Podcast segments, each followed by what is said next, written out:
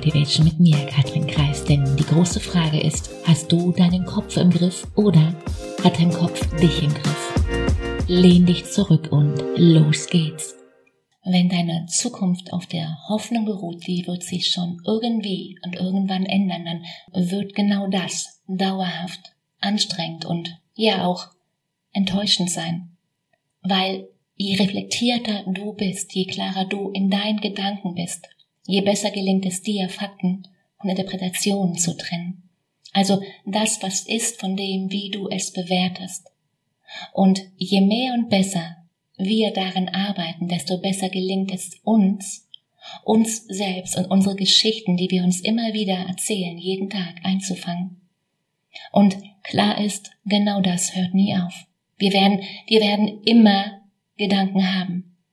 Studien sagen, wir haben 60 bis 80.000 Gedanken am Tag. Das ist dann dieser ganze Bereich, was glaube ich denn, was glaube ich denn über mich und über die Welt?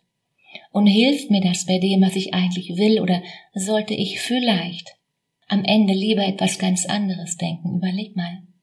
Der zweite Schritt ist dann ganz bewusst neue Überzeugung aufzubauen. Was will ich denken und wer will ich sein? Und wenn ich davon ausgehe, wie sollte ich mich heute schon verhalten?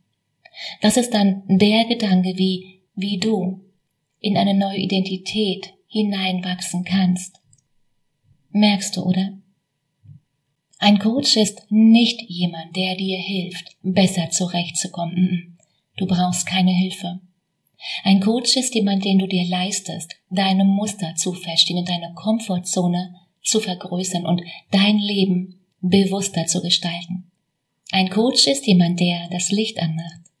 Und die große Frage ist immer wieder, wie kannst du mit deinem Denken aufs nächste Level kommen? Wie kannst du deine Gedanken aufs nächste Level heben, um so richtig Vollgas zu geben? Den Link zu einem kostenfreien Gespräch, den findest du wie immer in den Show Notes. Die Frage ist, bist du dabei? Und die nächste Frage, wann? In dem Sinne, Mach dir eine unglaublich schöne Woche. Mach dir Freude. Setz um. Fang an. Bei Katrin.